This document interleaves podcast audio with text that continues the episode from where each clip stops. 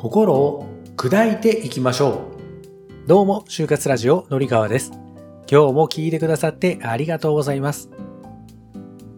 壊れるという漢字と懐かしいという漢字はとてもよく似ています。違いは土か心かという違いですよね。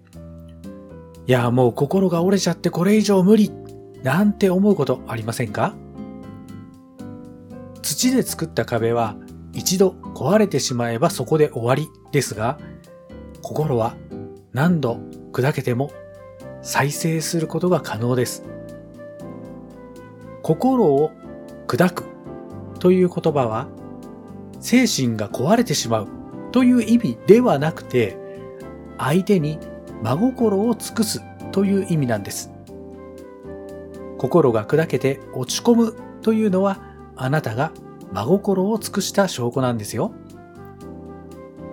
このお話の詳しい解説はこの後のメンバーシップ配信でお話をしていきます。概要欄もぜひ見てくださいね。ではまた。